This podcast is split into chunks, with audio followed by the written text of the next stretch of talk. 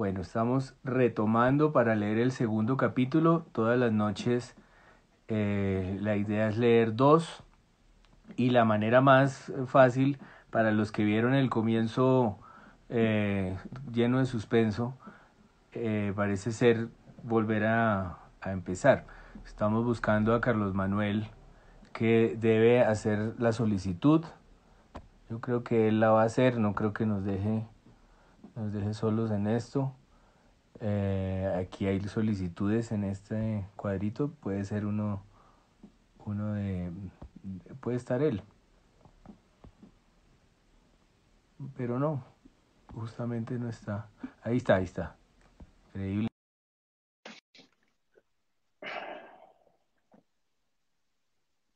Aquí estamos esperando a que se conecte para leer el segundo capítulo. Téngame fe, téngame fe. yo, yo, yo sabía que usted iba a aparecer, tuve en un momento dudas, pero es más por el, por lo técnico, por los lados técnicos. Es eso. Pues yo estoy muy feliz de que usted arranque eh, esta lectura, que sea eh, uno de los lectores del primer día.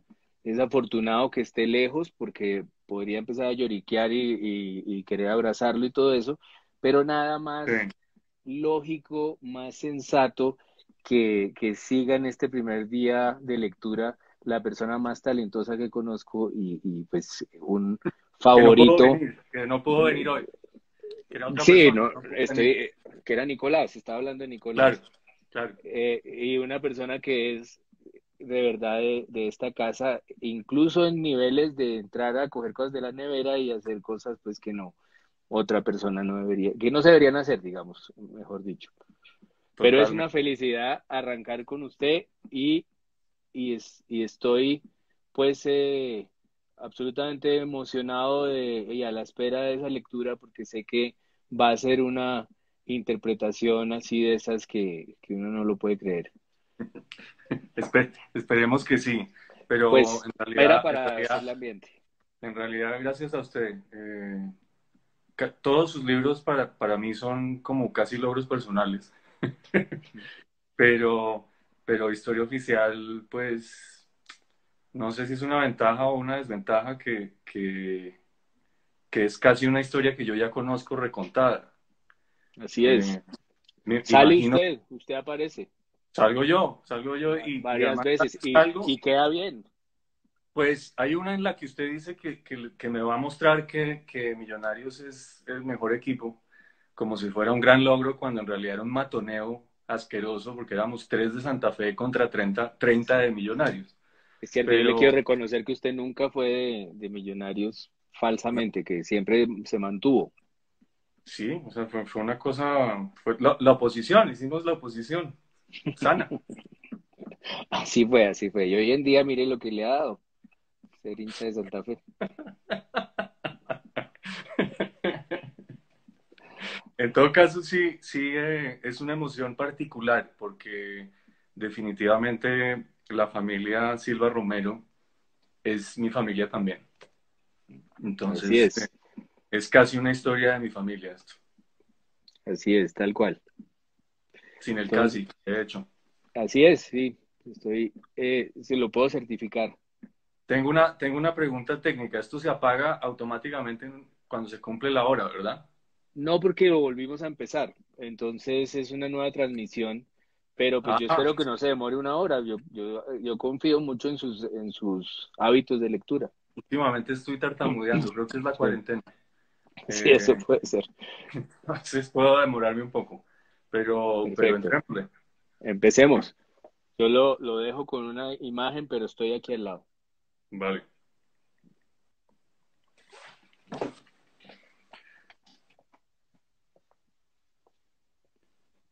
Lunes 29 de septiembre de 2014. Esta vez no es igual. Esta de hoy no es una lectura del tarot como las otras, no. No habíamos preguntado antes por mis fantasmas, por mis muertos. Está diluviando a las 9 a.m. La lluvia no deja ver ni oír bien. Y hay relámpagos y truenos y las ventanas tiemblan por el viento. El gato que me mira como si estuviera tratando de recordar qué iba a decirme, espantado por sus propios ojos fijos, acaba de saltar a la mesa para pedirme que lo acaricie. Yo he muerto de miedo y he revivido por si acaso. Y mi amiga, que me conoce de memoria desde hace siete años, le ha dicho a su mascota, ay, no moleste, vaya abajo. Y me ha puesto a barajar las cartas entre el humo de su cigarrillo. Podría yo haberle pedido a mi papá, que es tan preciso, que me leyera el naipe igual que siempre, pero me temo que no habría sido nada fácil para él describirme en voz alta nuestra historia. Y aquí estoy. Mi amiga vive de esto, pero no es una bruja verrugosa, ni es una maga etérea, ni una persona misteriosa siquiera, sino la lectora de un texto que nadie más ve, solo ella.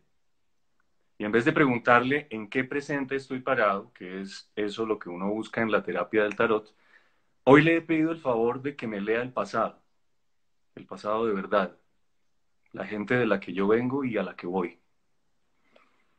No le temo al naipe ni un poquito. Siempre me ha parecido un vademecum noble.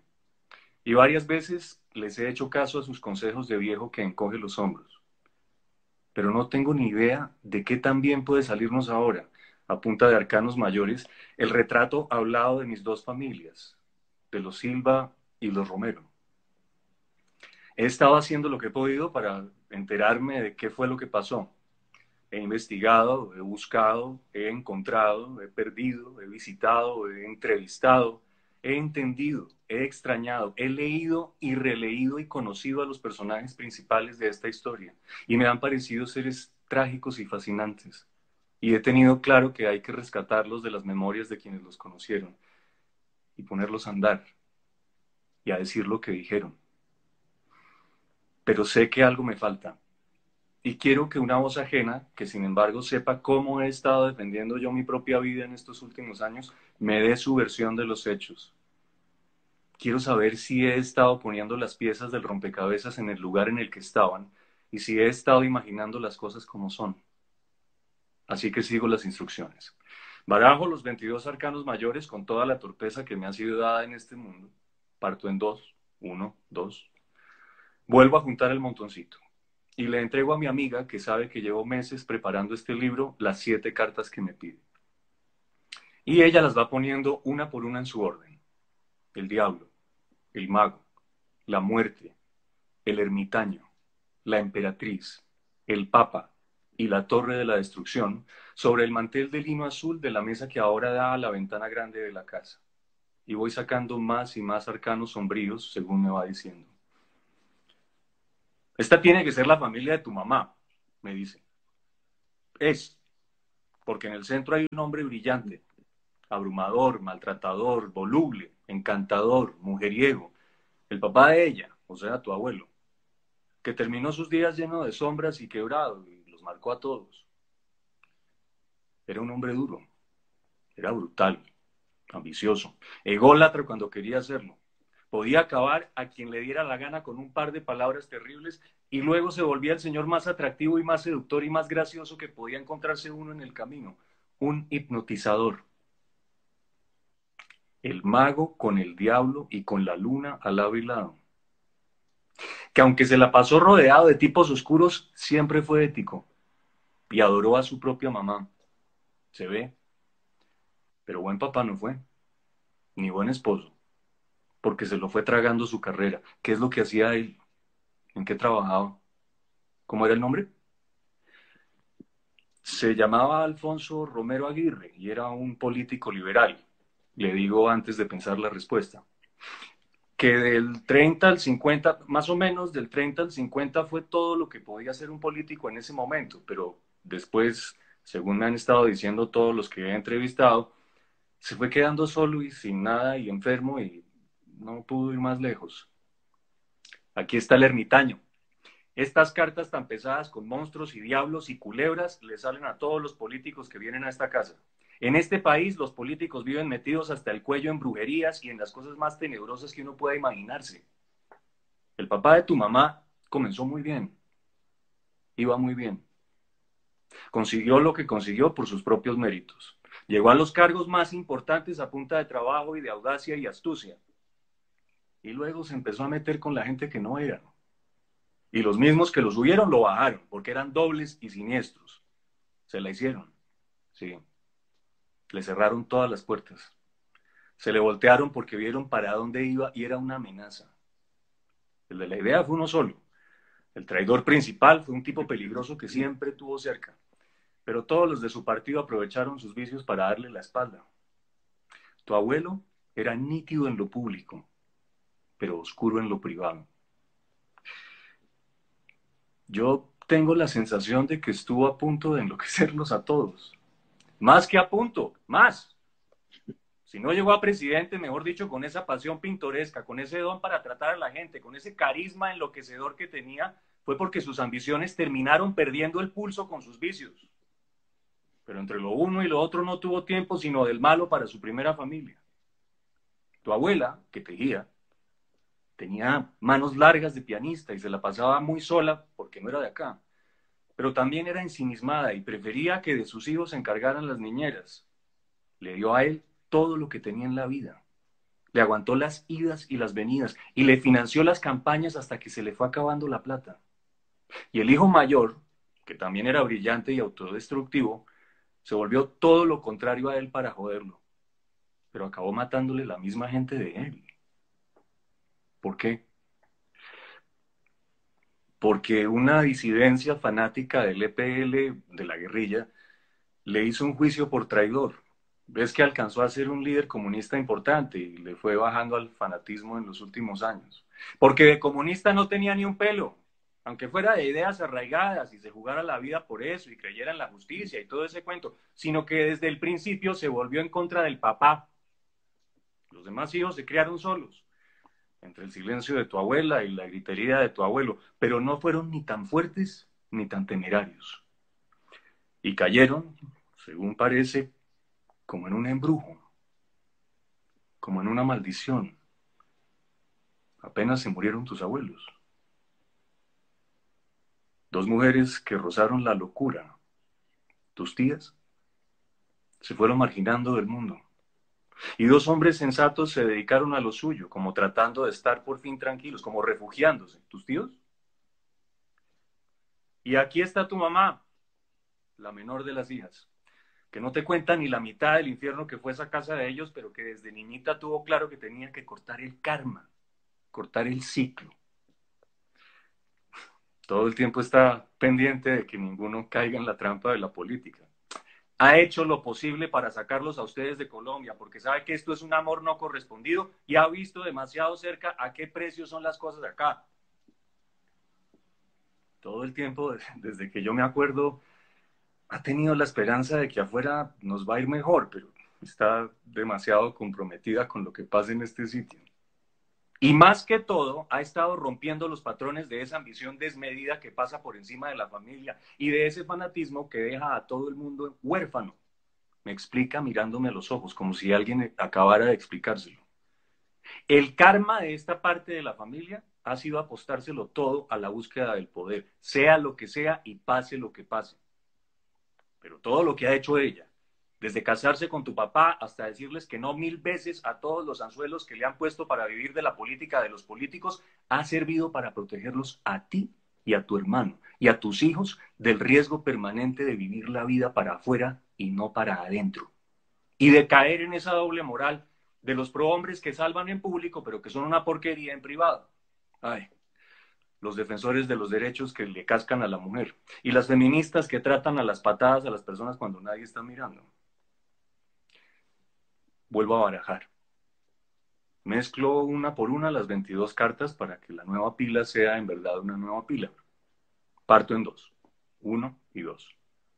Y voy entregándole a mi amiga, que no falla, las cartas que me va pidiendo para completar el retrato que va pintando poco a poco. Es mucho menos dura la familia Silva, mucho menos violento su paso por el mundo, me reconoce. Pero como tu abuelo murió demasiado joven y era, se ve, un hombre bueno que quería a sus hijitos, el pobre de tu papá, desde que era un bebé, se quedó más bien desamparado dentro de la nueva familia que tu abuela hizo con un hombre muy duro al que ella le dio todo. Todo. El padrastro de tu papá fue un padrastro de película. El diablo, la luna y el ahorcado juntos. Tapaba una identidad anterior No era un hombre malo, pero a veces daba mucho, mucho miedo. Pensaba más que todo en el dinero, quería plata y plata, pero se metía en malos negocios. Se quejaba. Y como fue teniendo hijos con tu abuela, hijos, en fin, con su apellido, tu papá se quedó en esa casa como el único Silva y aprendió a estar solo. Solo. Esa familia sufrió las mezquindades del dinero y las taras machistas de estos tiempos, mejor dicho, pero su violencia fue la de cualquier familia de antes, no la violencia de la otra. Él no habla mucho de eso, pues no le gusta mucho pensar en el pasado, pero se ve que no era nada fácil. Espera, me dice viendo un luto no sé dónde. A él se le murió un hermano hace, hace poco. Guillermo, mi tío, que yo creo que era su hermano favorito, le digo. Y de la pura tristeza, mi papá se enfermó de los pulmones y sigue triste, porque había sido su compañero de esa primera vida. Y sí, se ve que no era fácil. Quedó marcado, se ve, porque ni el padrastro ni la mamá fueron cariñosos con él. Pero esto se parece mucho más a una familia. Pobre tu papá. El papá que tuvo, que era el hombre más trabajador del mundo y más justo y más generoso, era todo lo contrario a ese padrastro insatisfecho. Pero como murió tan joven por lo enfermizo que era, nadie se alcanza a acordar de que todo el tiempo estaba pensando en ver a sus tres hijos. Y nadie habla del dolor que llegó a sentir por dejar a sus niños, que eran niñitos, cuando supo que se iba a morir. Quizás a tus abuelos los casaron a la brava, como se hacía en ese tiempo. Tal vez tu abuela quiso más a su segundo marido y se casó con él sospechosamente pronto. Pero aquí el karma es típico. Es el peso de haber tenido papás con vocación de padrastros que les dieron a sus hijos una vida dura. Mi papá siempre ha tenido una foto muy bonita del papá que no conoció enmarcada en plata sobre una mesa. Porque él, tu papá, sí ha sido un gran papá, me dice. Porque él se dedicó completamente a eso, a ser un buen profesor y un buen papá. Apenas pudo hacerlo. Y todas las decisiones que ha tomado desde que empezó a pensar en salirse de esa casa. Eso de dedicarse a los salones de clase en vez de a las construcciones. Casarse con una mujer fuerte e inteligente que tuviera el corazón bien puesto. Tener hijos y no morirse nunca para no dejarlos nunca. Ha sido una forma de romper el patrón del padre que se va. Que se venga del mundo volviéndose el villano de sus niños. No será la historia de amor más romántica del mundo. No andarán por la calle agarrados de la mano y diciéndose cositas, pero tus papás son el uno para el otro. Y el uno corrige al tiempo al otro, porque son un par de amigos dedicados a hacer una familia que no caiga en trampas. Puede que sí. Puede que sea eso lo que ha estado pasando todos estos años. Que según está leyendo mi amiga en el tarot, antes de dejar las cartas en el montón mientras aparece el paciente de las 10 a.m., mis papás han llegado a ser abuelos enérgicos para vigilar que ninguno de nosotros caiga en la pretensión y la farsa y la codicia. Sigue lloviendo afuera. El agua rueda por el vidrio de la sala de la casa de mi amiga para que nada esté igual cuando yo salga, para que el mugre y lo demás se vaya por las rejas de las alcantarillas. No hay cómo escaparse del frío que hace en Bogotá. Ella se toma un café negro y se fuma un último cigarrillo mientras me cuenta la historia enrevesada de su familia. Es que las familias felices son de ahora, me dice. Y empieza con los hijos perdidos y los secretos a voces y los escándalos tapados que son el patrimonio de cada apellido. Y yo la acompaño todo lo que puedo porque si alguien sabe vivir es ella. Y le describo mi matrimonio. Yo te lo dije, reclama. Te dije que era ella y que tenía un hijo. Y le cuento que hoy es el cumpleaños 66 de mi mamá y que vamos a celebrarle en mi casa hasta que me llega la hora de volver a la calle con un paraguas prestado.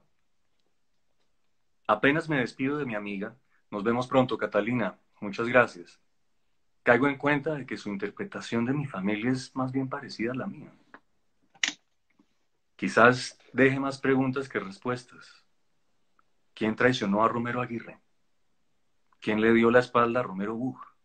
Cómo hizo la una para salvarse de los embates de la política y de la historia, y cómo hizo el otro para aprender a ser padre. pero es para eso que voy a contar nuestra trama desde el final hasta el principio. Espero terminar la investigación en las semanas que vienen, leer el perfil en sábado, revisar los textos del liberal, encontrar esa primera plana del espacio. He quedado de verme con un par de personas claves que no sabía que existían. Espero dar con una tía perdida. Y confío que la narración me vaya aclarando lo demás. Lo que queda y lo que importa es el relato. Bajo en busca de la carrera séptima con los zapatos mojados, empapados. Camino por los bordes de los charcos, paso por paso para no resbalarme. No oigo nada aparte del bramido del aguacero. Me uno pronto a una marcha de paraguas bogotanos que van de semáforo en rojo en semáforo en rojo con la esperanza de encontrar un techo donde se pueda escampar. ¿Quién sabe qué familias van debajo de estas ocho, nueve, diez sombrillas? Seguro que todos. El domiciliario de casco, la señora con el perrito acunado en el brazo o el pensionado encorvado por el mal día son el protagonista, el personaje principal y el personaje secundario y el figurante y el extra de las historias de todos los que los conocen, para bien y para mal. No va a llover toda la vida. Alguna hora este día tiene que parar. Yo me he quedado quieto debajo de un toldo en una estación de gasolina. Y mi siguiente paso, si acaso escampa, es volver.